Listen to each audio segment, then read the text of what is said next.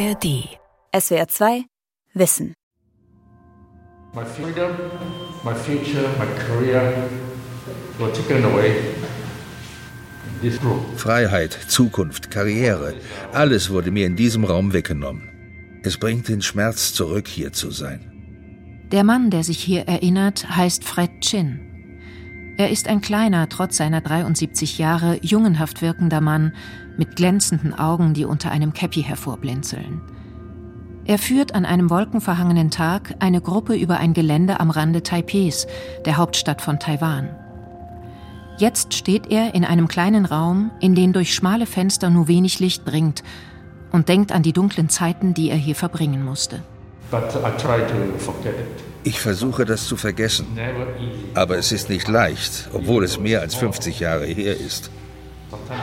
Aber es fühlt sich manchmal wie gestern an. Chin schaut die türkisen Wände des Raums entlang. Sein Blick bleibt an einer kleinen Luke hängen, durch die ihm früher von den Wärtern das Essen geschoben wurde. Der Raum sieht aus wie früher. Ich war ab 1971 hier für eineinhalb Jahre inhaftiert und durfte den Raum nur viermal verlassen. Der Ort am Rande Taipehs, in dem Chin seine Freiheit verlor, heißt Qingmei und war ein Gefängnis. Nach seiner Haftzeit hier wurde Chin nach Lüdao gebracht, einer Gefängnisinsel westlich von Taiwan, wo er weitere elf Jahre inhaftiert war. Dass dieser Mann zwölf Jahre lang unschuldig seiner Freiheit beraubt war, hängt eng mit der politischen Entwicklung Taiwans zusammen. Taiwans schwierige Geschichte. Von der Diktatur zur Demokratie. Von Lena Fiedler. Taiwan ist ein kleiner Inselstaat, etwa so groß wie Baden-Württemberg, aber mit rund 24 Millionen Einwohnern. Heute ist Taiwan einer der wirtschaftlich erfolgreichsten Staaten Asiens und führend im Bereich der Halbleiterproduktion. Ohne Taiwans Computerchips würden die meisten unserer Geräte nicht funktionieren. Obwohl die Insel so klein ist, hat sie eine enorme Bedeutung für die Weltwirtschaft. Seit Ende der 1980er Jahre hat sich das Land außerdem zu einer der fortschrittlichsten Demokratien Asiens entwickelt, angeführt von einer Präsidentin. Als das erste Land Asiens mit gesetzlich verankerter Ehe für alle und einer vorbildlichen Gesundheitsversorgung erscheint Taiwan wie ein Leuchtturm für demokratische Werte. Doch davor herrschte jahrzehntelang das Kriegsrecht und eine Einparteiendiktatur. Diese Zeit ist mit zahlreichen Verbrechen verbunden, die heute als weißer Terror bezeichnet werden.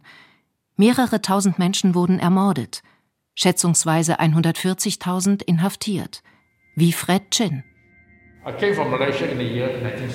Ich kam 1967 nach Taiwan. 18 Jahre alt war Chin damals. Er kam von Malaysia nach Taiwan, um zu studieren. 1971 wurde er unerwartet von der Geheimpolizei abgeholt und ins Gefängnis Jingmei gebracht.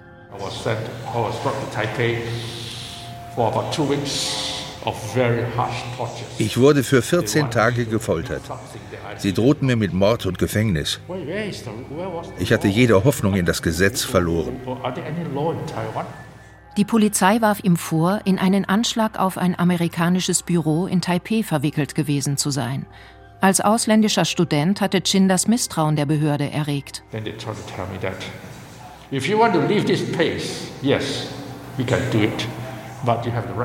Sie sagten zu mir, ich sollte ein Geständnis unterschreiben, dass ich Kommunist bin, der die Regierung stürzen wollte.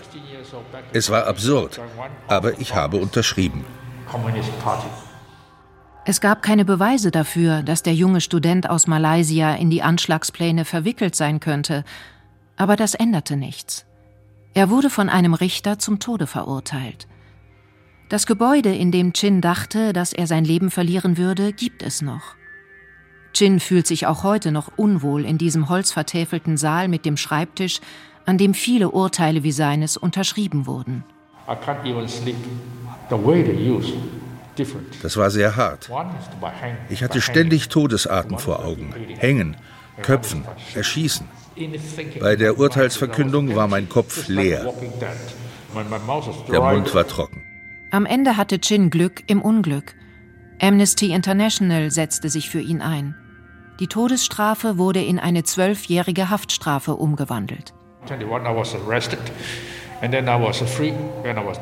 Bei meiner Verhaftung war ich 21, bei der Freilassung 33. Lange Zeit kannte Chin nicht die Namen der Männer, die ihn ins Gefängnis gebracht haben.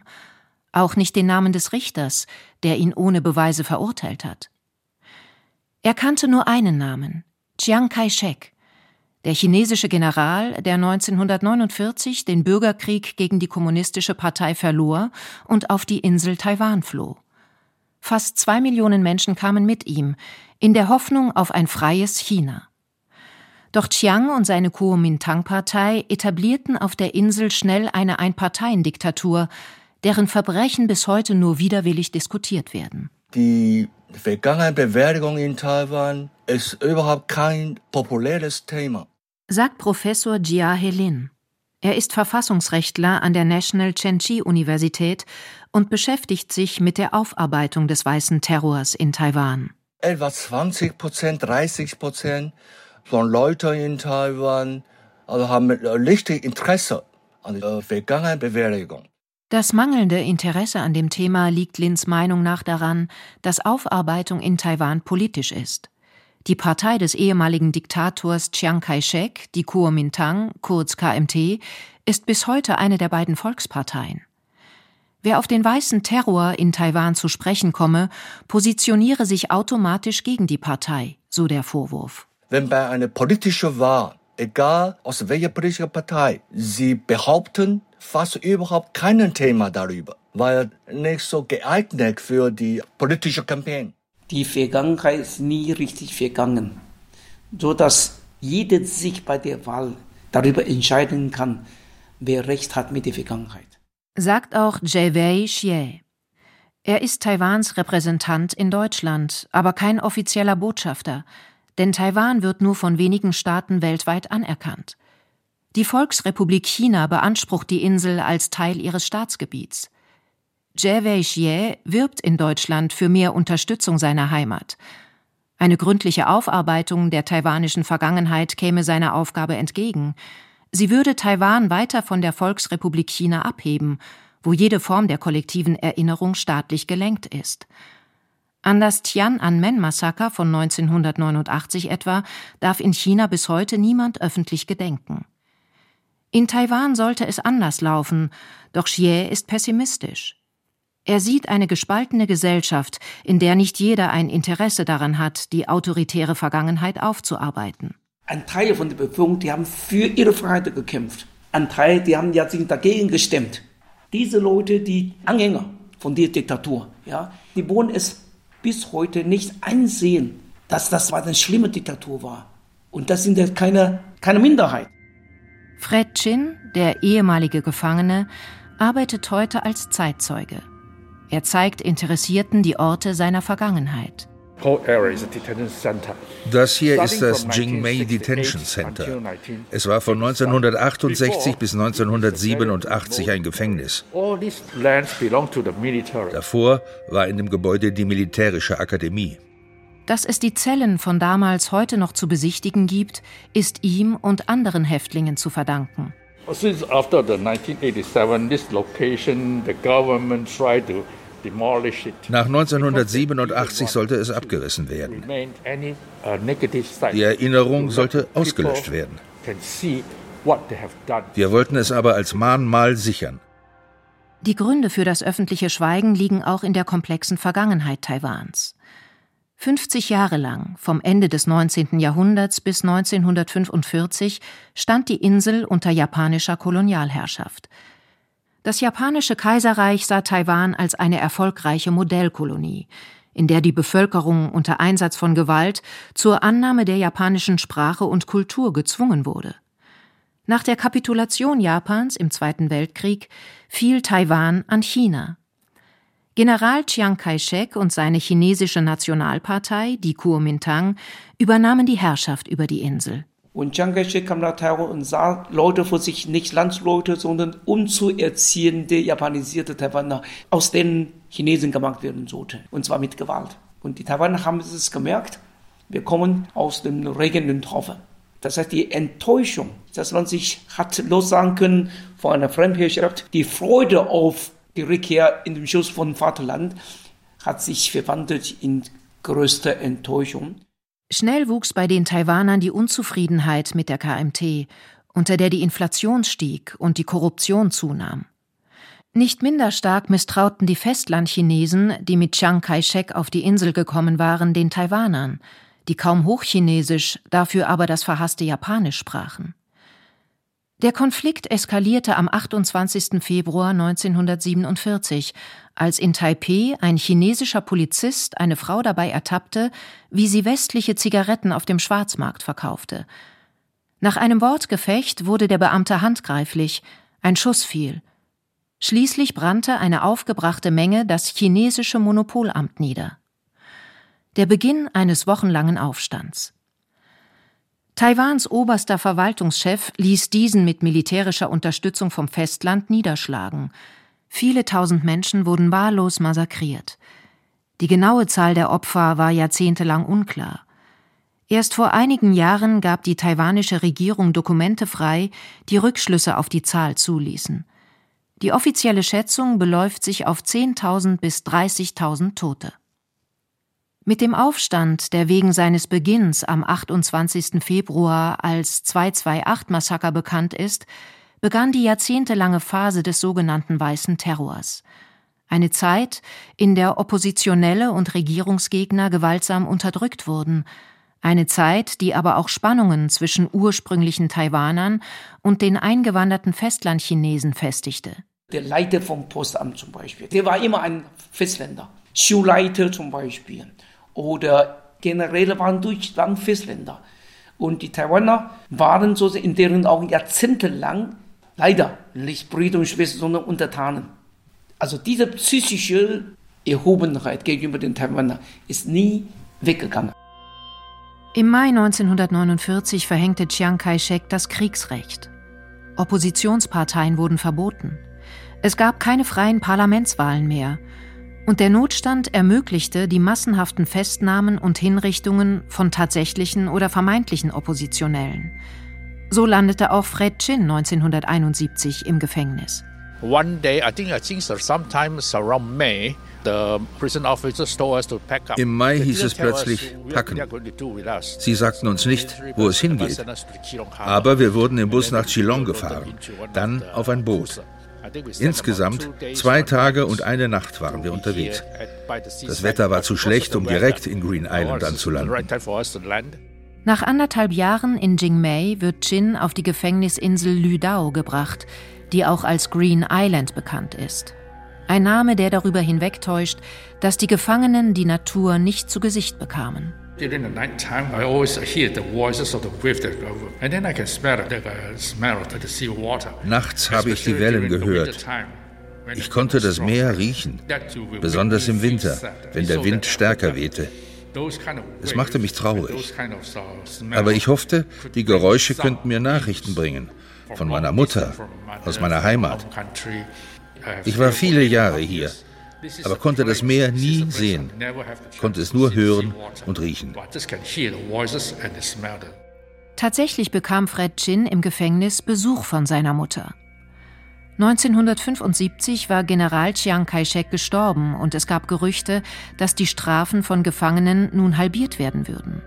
Chins Mutter in Malaysia hörte davon und kam nach Taiwan, um ihren Sohn zu holen. Diese Hoffnung erfüllte sich nicht. Doch es gelang ihr immerhin, ihn im Gefängnis zu besuchen. Auch wenn das Treffen getrennt durch eine Scheibe stattfand und die Unterhaltung per Telefonhörer. Ich hatte meine Mutter nicht erwartet und die Frau zunächst nicht erkannt. Oh, sie sah anders aus als in meiner Erinnerung. Dann erkannte ich sie. Wieso sah sie so aus? So alt und schwach. Ist es meine Schuld? Ein Wärter forderte mich auf, mit ihr zu sprechen. Sie fragte, wie geht es dir? Ich sagte, gut, ich bin unschuldig. Eine andere Stimme im Hörer, sprich nicht darüber. Sie berührte das Fenster mit der Hand. Ich sollte versprechen, dass ich auf mich aufpassen würde, dass ich sie in Malaysia besuchen würde. Sie begann zu weinen und hob die Hand. Ich wusste, sie wollte eine Berührung spüren. Sie sagte zu mir, sei nicht so traurig, achte auf dich. Ich achte auch auf mich. Sie weinte. Ich wusste nicht, was ich tun sollte. Riss mich zusammen. Dann der Wärter. Die Zeit ist um. Meine Mutter verlässt den Raum, dreht sich um. Dann kollabierte ich. In Taiwan übernahm nach Chiang Kai-sheks Tod sein Sohn Chiang Chin-kuo die Macht. Gegen seine autoritäre Nachfolge formierte sich zunehmend Widerstand, doch das Protestieren war gefährlich. Es herrschte Misstrauen gegenüber Nachbarn und Kolleginnen auf der Arbeit und Angst vor Verhaftungen und Repressionen. Jederzeit konnte die Geheimpolizei kommen und jemanden mit ins Gefängnis nehmen. Und so konzentrierten sich viele Menschen in Taiwan auf die reine wirtschaftliche Existenzsicherung. So beschreibt es Chia He Lin von der Chen-Chi-Universität. Diese Ängste wirken bis heute nach und erklären zum Teil, warum die Aufarbeitung in Taiwan so kompliziert ist. Als ich noch sehr, sehr klein war, ich war so also erzogen, dass Politik sei gefährlich und schmutzig.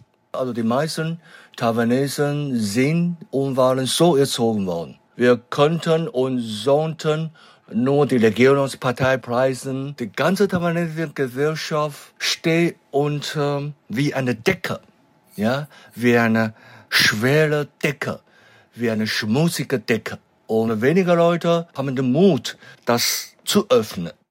Einen wichtigen Grundstein für das Ende des weißen Terrors legte die Dang Wai-Bewegung. Dang Wai, das bedeutet so viel wie außerhalb der Partei. In einem Einparteienstaat eine deutliche Ansage. Schon in den 70er und 80er Jahren war die Bewegung im Untergrund aktiv, demonstrierte 1979 öffentlich für Menschenrechte und Demokratie, was zur Verhaftung von prominenten Dang Wai-Aktivisten führte. 1986 gründeten Mitglieder im Untergrund die Demokratische Fortschrittspartei, kurz DPP. Ein Jahr später beugte sich Chiang Chin-kuo dem gesellschaftlichen Druck und ließ nach 38 Jahren das Kriegsrecht aufheben. Damals die politische Lage war ein bisschen kompliziert, weil nach der Demokratisierung war die also ehemalige Regierungspartei nicht weg, sondern er blieb immer noch, regierte immer weiter für weitere 14 Jahre. Deswegen, also mit der Demokratisierung beginnt nicht die Vergangenheitsbewältigung von Taiwan. Den schwierigen Weg der Demokratisierung zeigt auch die Geschichte von Fan Yun. Sie ist heute Abgeordnete für die DPP im taiwanischen Parlament. Damals, Mitte der 80er, besuchte sie die Universität. Fan Yun schloss sich Studierenden an, die sich für mehr Redefreiheit auf dem Campus einsetzten. Angst zu protestieren hatte sie nicht. Es gab viele Menschen, die auf die Straße gingen, um zu protestieren. Ich habe von denen profitiert, die vor mir kamen. Sie sind das Risiko eingegangen, ins Gefängnis gesteckt zu werden. Ein wesentlicher Kritikpunkt der Studierenden, aber auch der noch jungen Fortschrittspartei DPP waren die Präsidentschaftswahlen 1990. Der Präsident wurde nach damaliger Verfassung durch die Nationalversammlung gewählt. Die war aber seit 1946 nicht mehr neu besetzt worden und bestand fast nur aus sehr alten Festlandchinesen. Der älteste Abgeordnete war über 100 Jahre alt und konnte seine Hand nicht mehr eigenmächtig zur Abstimmung heben. Gewählt wurde der KMT-Vorsitzende Li Tenghui. Er war der erste Staatspräsident, der in Taiwan geboren war. Doch die Studierenden waren trotzdem unzufrieden. Sie protestierten gegen das undemokratische Auswahlverfahren unter ihnen auch Fan Yun. In March 1990, we have, you know, 6,000 students sit in Im März 1990 saß ich mit 6000 Studenten eine Woche lang in der Chiang Kai-shek Gedächtnishalle, weil der Präsident Li Tenghui vom alten Kongress zum neuen Führer gewählt werden sollte. Vom Kongress, nicht vom taiwanesischen Volk. Nachdem wir sechs Tage lang die Halle besetzt hatten, beschloss Li Tenghui, sich mit uns zu treffen. Er versprach, den Kongress zu demokratisieren. und sich dann mit der Verfassungsfrage zu befassen.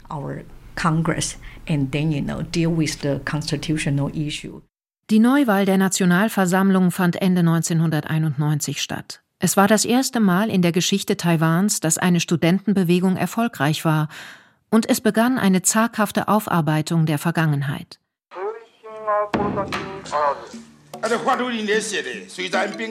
Ein gutes Beispiel dafür ist der Film City of Sadness, Stadt der Traurigkeit von Hou Xiao Xian, der 1989 bei den Filmfestspielen von Venedig mit dem Goldenen Löwen ausgezeichnet wurde.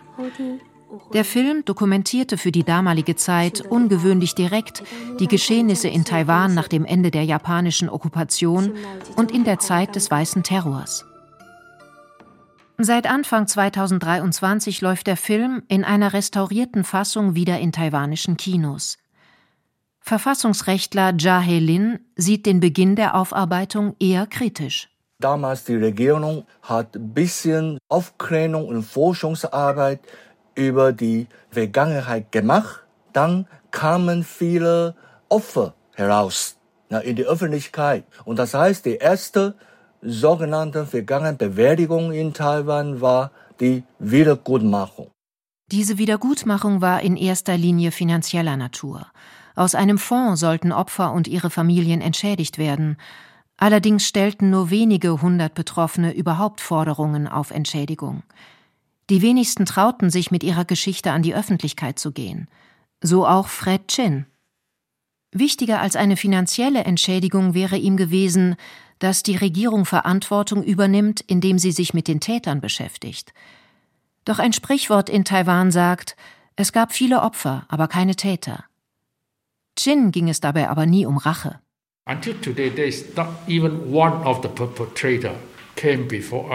Wäre eine Verfolgung der Täter wichtig? Nein, nicht mehr. Wichtiger wäre ein Gespräch. Warum haben sie das getan? Das wollen wir erfahren. Aber auch die Regierung war da nicht hilfreich. Bis ins Jahr 2000 stellte die Kuomintang die Regierung und wehrte sich gegen eine Aufarbeitung der Verbrechen. Die oppositionelle DPP hätte ein Interesse an der Aufarbeitung gehabt, denn viele ihrer Mitglieder waren selbst Opfer des weißen Terrors. Doch ihre Bemühungen liefen ins Leere. Und so ging die DPP einen Deal ein. Die Opfer werden entschädigt, dafür aber werden die Täter geschont. Eine folgenreiche Entscheidung für die Vergangenheitsbewältigung, kritisiert Jahelin. Den Täter zu kennen ja, und auch anzuzeigen, das stand niemals auf der Agenda. Niemals. Auch in der Bevölkerung ist das Interesse an einer Verfolgung der Täter gering. Denn wer nach den Tätern fragt, geht immer auch die Gefahr ein, Geheimnisse offenzulegen, sagt Lin. Wir haben Angst, die richtige Vergangenheit herauszufinden, weil es viele Leute verletzt. Tatsache, die Wahrheit, also in die Öffentlichkeit auszusprechen, das ist keine Mentalität für Taiwanesen. Nachdem die DPP die Präsidentschaftswahlen 2016 gewinnt, wird eine Kommission zur Vergangenheitsbewältigung eingerichtet. Die ehemalige Studentenführerin Fan Yun sitzt seit 2020 als Abgeordnete für die DPP im Parlament und setzt sich auch dort für die Belange der Opfer des weißen Terrors ein. Doch plötzlich war sie selbst betroffen. Als ich erfuhr, dass es eine Akte über mich gab, war ich ziemlich schockiert. Fan Yun bekam einen 1000 Seiten langen Bericht, in dem stand, dass sie von mehreren Personen ihres engsten Umfelds über einen längeren Zeitraum in den frühen 1990er Jahren ausspioniert worden war. Stellen Sie sich vor, Sie sind Vorsitzender der Studentenvereinigung und treffen sich mit wenigen Menschen in einem engen Kreis. Diese Leute kennen Sie als Freunde. Und nun finden Sie heraus, dass einige von Ihnen diese Treffen der Regierung gemeldet haben. Und Sie haben nicht das Recht, deren wahre Identität zu erfahren. Wenn man nicht die Wahrheit kennt, ist jeder verdächtig. Die Politikwissenschaftlerin Josie Marie Perkun von der Universität Trier, Leiterin des Projekts Taiwan als Pionier, befasst sich mit der Demokratisierung des Landes und auch mit der Vergangenheitsbewältigung. Die brauche schlicht Zeit. Hier würde ich aber auch sagen, dass es vielleicht nicht unbedingt alles nur unterdrückt wurde, sondern eben auch so ein Genesung- und Gesundungsprozess bedarf, äh, der sich manchmal davon eben erstmal erholen muss bis in eine nächste oder übernächste Generation, bis man überhaupt versteht, was ist da passiert. Für diesen Prozess schaut Taiwan auch auf deutsche Erfahrungen. 2018 lud das Kulturministerium beispielsweise den Stasi-Unterlagenbeauftragten Roland Jahn nach Taipeh ein um über den deutschen Umgang mit der SED-Diktatur zu sprechen. Josie Marie Perkun warnt aber davor, deutsche Vergangenheitsbewältigung als alleinigen Maßstab anzulegen. Die Frage wäre, ob man etwas davon lernen kann, wie ein Land es schafft, wenn sie es denn schaffen, ohne diesen Prozess der klaren Abkehr eine Aufarbeitung zu erleben. Wir in Deutschland hatten eine klare Abkehr bin nicht so arrogant zu sagen, so muss es sein und das muss passiert sein, damit das auch passieren kann. Weil wir gesehen haben, ähm, in anderen Gesellschaften gibt es durchaus auch andere Wege, damit vielleicht umzugehen oder mit Missetaten umzugehen. Angesichts zunehmender Spannungen zwischen Taiwan und China könnte eine entschiedenere Aufarbeitung der autoritären Vergangenheit allerdings die Gemeinsamkeit mit westlichen Demokratien stärken und den Unterschied zur Volksrepublik China betonen. Repräsentant Chie wünscht sich in dieser Hinsicht einen differenzierteren Blick auf sein Land. Ihr tun uns Unrecht, wenn ihr so, als ob nach 87 in Taiwan nichts geschehen wäre, was ja nicht stimmt. Wir haben die, das Kriegsrecht aufgehoben, also Diktatur haben wir beendet.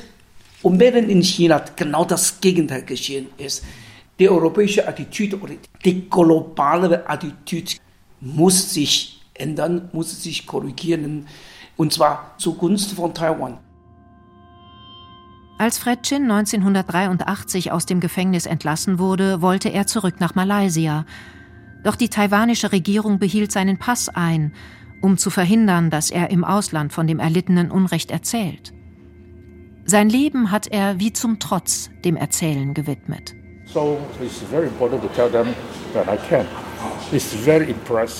Es ist wichtig zu sagen, was ich weiß.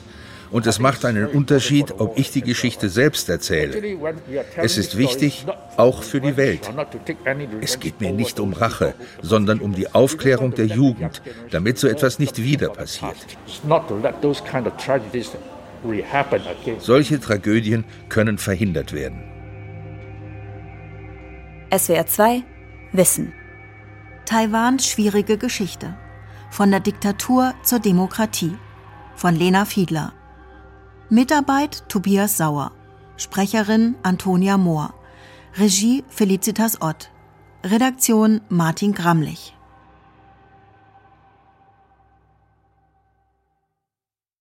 SWR 2 Wissen. Manuskripte und weiterführende Informationen zu unserem Podcast und den einzelnen Folgen gibt es unter swr2wissen.de.